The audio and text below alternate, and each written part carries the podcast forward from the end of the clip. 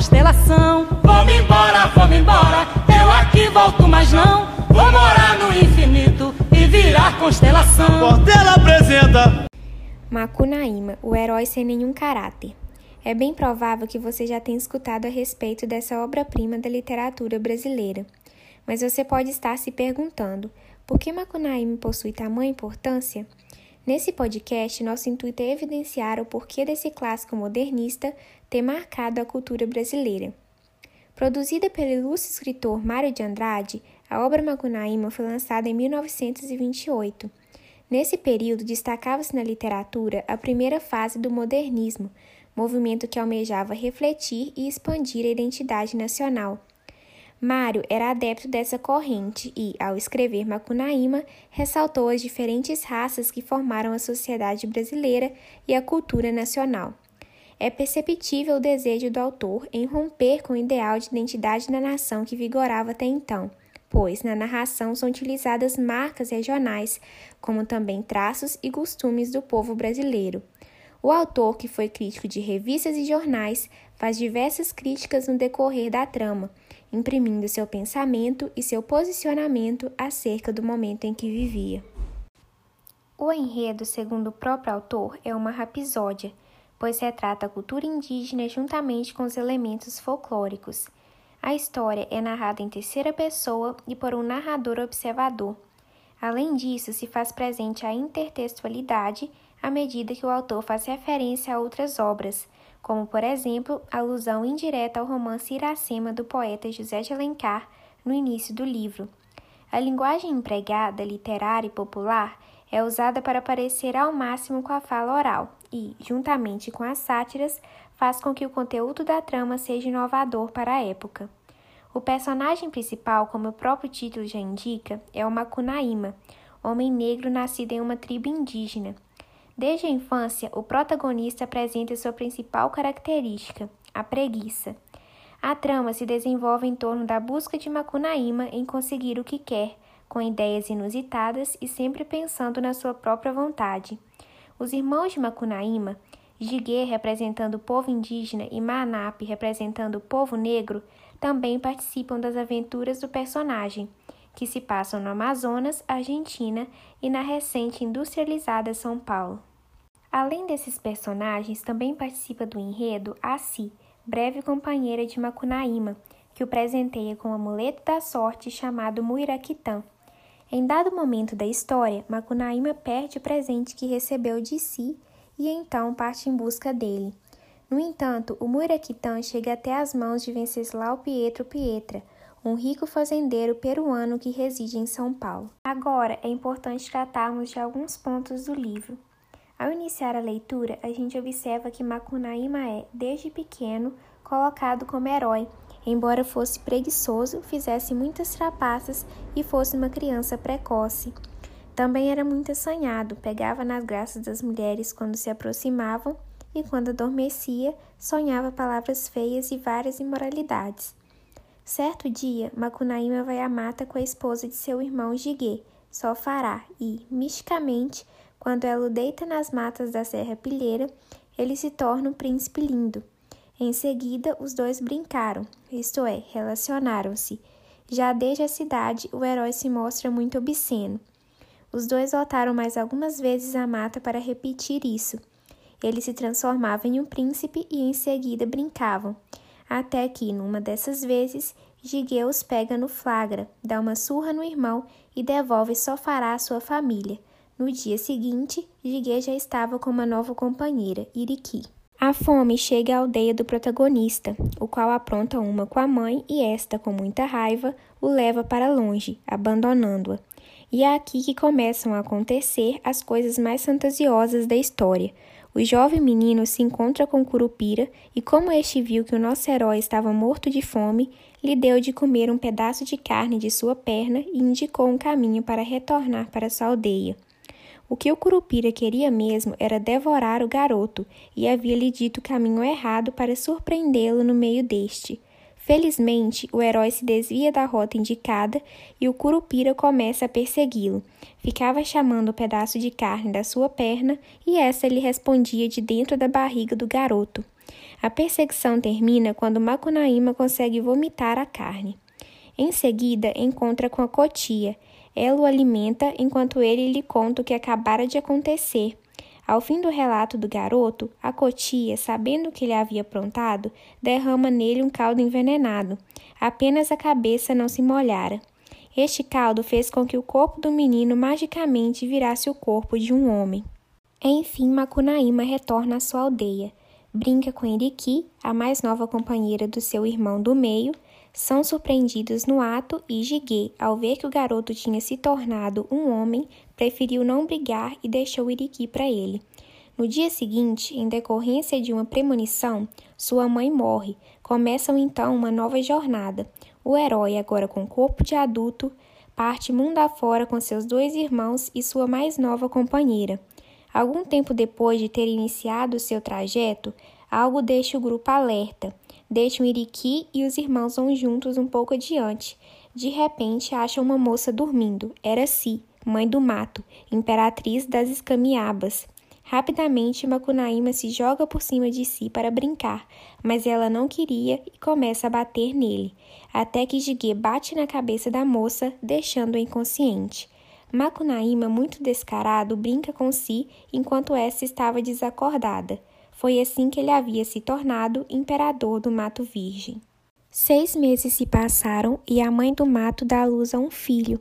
O nascimento da criança foi muito celebrado por todas as icamiabas. Vieram, inclusive, mulheres de outras regiões do Brasil entregar presentes e festejar o ocorrido. Alguns dias se passaram e certa noite, enquanto Macunaíma dormia bêbado, a cobra preta chega na tribo e chupa o peito de si.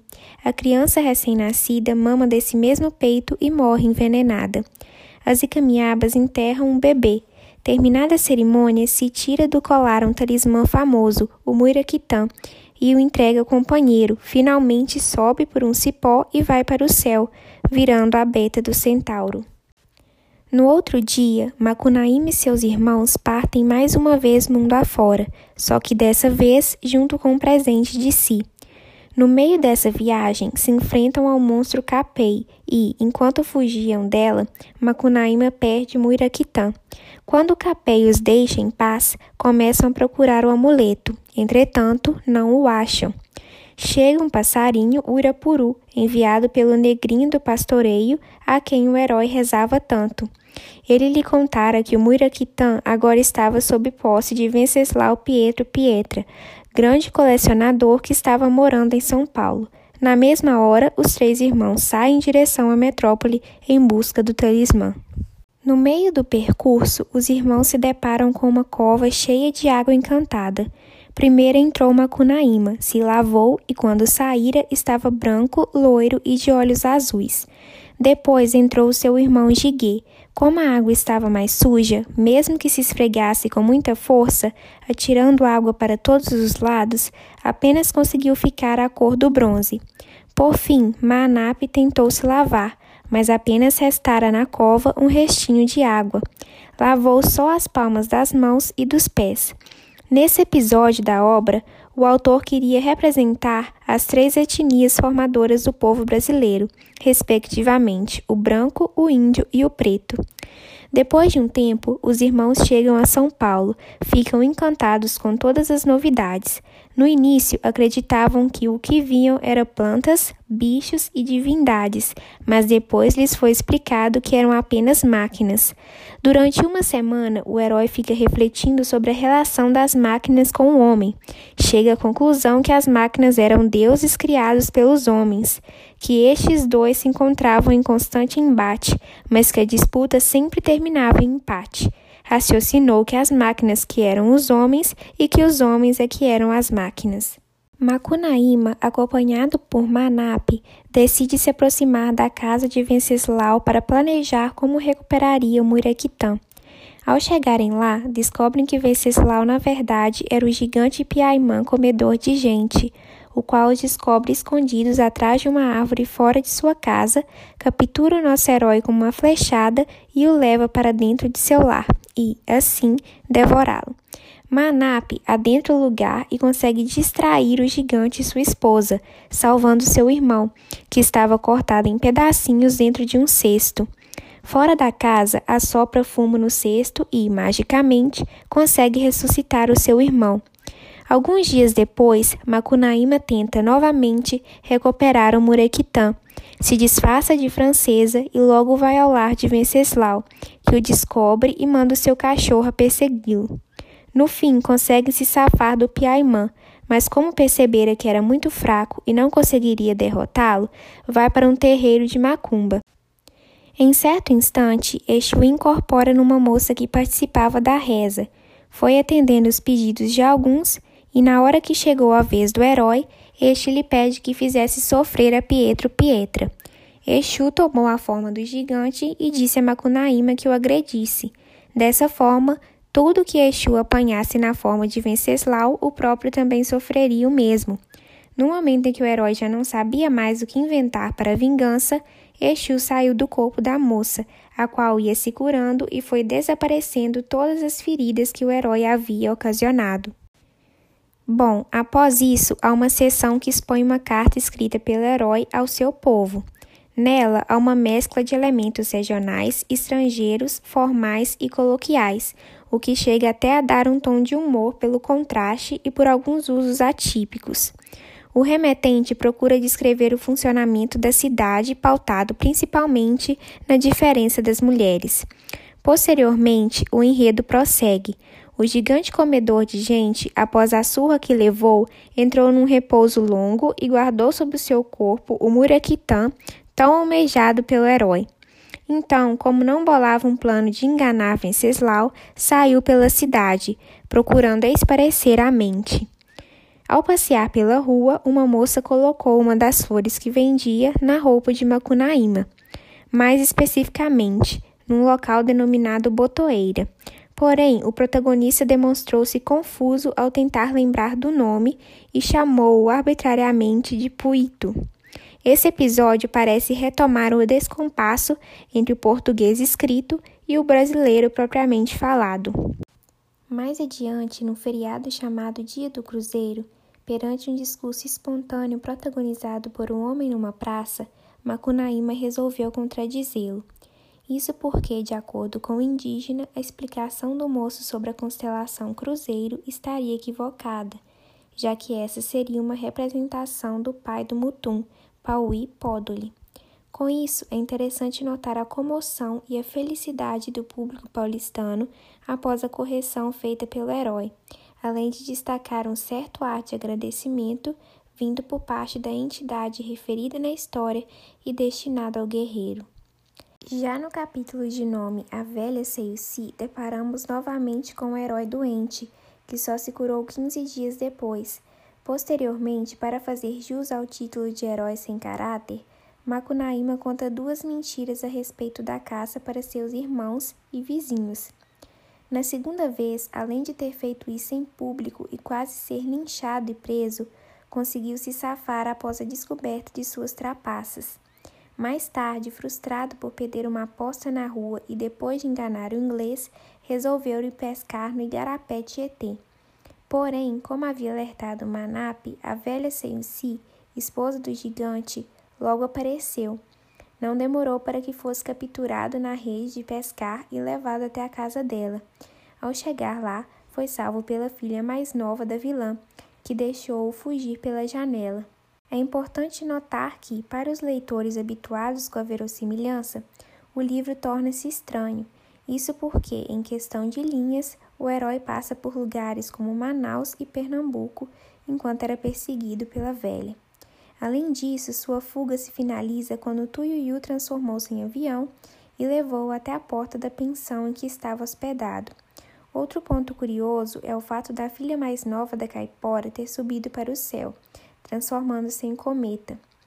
Ao longo da história, há uma série dessas espécies de sacrifício e até certa sujeição por parte das mulheres em relação ao herói. Já num outro segmento, Macunaíma acorda com sarampo. Doenças que hoje em dia são exceção para nós, pelo livro, pareciam algo corriqueiro. Vale lembrar que somente na década de 60 a vacina contra essa infecção viral começou a ser introduzida no país. Quando se recuperou, descobriu que o gigante Piaimã foi descansar com a família na Europa. Mesmo tentando passar-se por pintor e conseguir financiamento do governo para ir até outro continente, não teve êxito e ficou frustrado. Além do mais, os únicos 40 contos que os três irmãos possuíam, Macunaíma gastou após ser enganado na rua. Mais tarde, revoltado com o contexto, é notável o convencimento do herói de não ir para o exterior e que, na verdade, lá os americanos deviam ser inferiorizados e que seu lugar era na América. Mais à frente, foi enganado por um macaco comendo coquinho e acabou morrendo. Um advogado encontrou seu corpo e o levou até a pensão. Chegando lá, o irmão mais velho do herói, que era feiticeiro, conseguiu ressuscitá-lo. Em seguida, deparamos com outra situação em que Macunaíma relaciona-se com a companheira de seu irmão Jiguê e ambos entram em conflito. Diante de toda a trama para o irmão descobrir o caso escondido, no fim das contas, a mulher, chamada Suzy, morre e vira uma estrela. Mesmo compreendendo a imoralidade de Macunaíma e punindo ele com agressões, o mesmo que fez com a moça, o irmão do meio, junto com o mais velho, cai na conversa do mais novo. Essa tentativa de demonstrar fragilidade e inocência em muitas passagens fazem com que os manos tentassem compensar a situação e agradar o herói, como se ele fosse uma criança. Neste caso, por exemplo, levaram-no para passear de automóvel. No outro dia, a mídia anunciou a volta de Venceslau Pietro Pietra e Macunaíma não tardou para arranjar uma forma de matá-lo logo. Enquanto vigiava a chegada do gigante em sua própria casa, contou a história de transfiguração da onça parda num automóvel, o que evidencia a junção do mundo mítico ao industrial. Após a vinda, o gigante disse ao moço que estava com o herói para subir no balanço e matou-o numa panela enorme com caldo fervente de macarronada. Tentou fazer o mesmo com o guerreiro, mas foi enganado por ele e acabou morrendo da mesma forma que o moço de antes. Após alcançar esse objetivo, finalmente recuperou a Muiraquitã e foi de bonde até a pensão. Sendo assim, os três manos resolvem retornar ao local de origem com a pedra. Pelo caminho, Macunaíma busca Iriki, que havia sido companheira de Jiguê. Além disso, após enganar e ser perseguido por um monstro chamado Oibê, encontrou uma princesa. Esse contexto fez com que a moça resgatada anteriormente ficasse triste e tão desvalorizada a ponto de perder o sentido da vida e, portanto, subir ao céu, virando-se estrela. No dia seguinte, o herói acordou com malária, doença transmitida pela picada de um gênero de um mosquito, e sentiu tanta indisposição que não conseguia sair para realizar as tarefas. Mais tarde, já em Uraricoera, o indígena reconhece a mudança drástica do local e chora. Além do mais, após terem se instalado, descobre que Jiguê utilizava escondido os objetos mágicos para pesca e caça e acaba destruindo-os. Essa ação rendeu um conflito entre os dois, o que desencadeou um impasse entre o grupo todo. No fim das contas, Jiguê foi envenenado pelo mais novo e morreu, restando somente sua sombra enfurecida. Essa figura matou os demais companheiros, inclusive Manap, sobrando apenas o herói. Esse, na tentativa de escapar, percorreu o Brasil até que, em dado ponto, a sombra se apossou de um boi e causou sua morte. Nessa sessão, o autor tenta embasar a origem do Bumba Meu Boi, atualmente motivo de festejo e símbolo importante da cultura brasileira. A partir disso, Macunaíma se dá conta de sua solidão isso fica claro quando todos os papagaios que sempre acompanharam no início da trama vão embora. A exceção foi o Aruaí, que ouve toda a história contada pelo herói. Num capítulo adiante, enquanto o papagaio dormia, resolveu ir banhar-se na água fria devido ao calor e ao tédio. Chegando lá, avistou uma figura feminina que achou belíssima, chamada Yara.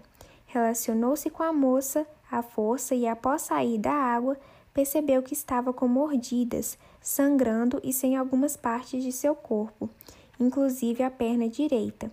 Sentou-se numa pedra e deu-se conta de que, além de ter se ferido, perdeu objetos como um iraquitã que estava pendurado em sua boca e havia sido comida por piranhas.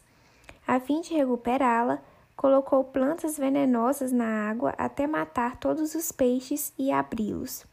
O resultado foi que conseguiu encontrar alguns objetos e partes de seu corpo, com exceção da perna e da pedra. Sendo assim, na solidão e com as expectativas frustradas, plantou um cipó para subir ao céu. Todos lhe negaram abrigo. O mesmo aconteceria com Pauí Pódoli que, entretanto, teve dó do heróico, defendeu e transformou numa constelação, a Ursa Maior. Por fim, o epílogo aborda o fim da comunidade às margens do rio Uraricuera e um silêncio, já que ninguém sabia relatar os feitos da tribo que ali viveu. Porém, certa vez, o indivíduo que passou pelo local coincidentemente topou com um papagaio verde, o qual se uniu a ele. A passagem seguinte esclarece o fim e a comunicação direta do interlocutor com o público. Tudo ali contou para o homem e depois abriu asa rumo de Lisboa. E o homem sou eu, minha gente, e eu fiquei para vos contar a história. Por isso que vim aqui, me acocorei em riba dessas folhas, catei meus carrapatos, ponteei na violinha e em toque rasgado botei a boca no mundo, cantando na fala impura as frases e os casos de Macunaíma, herói de nossa gente.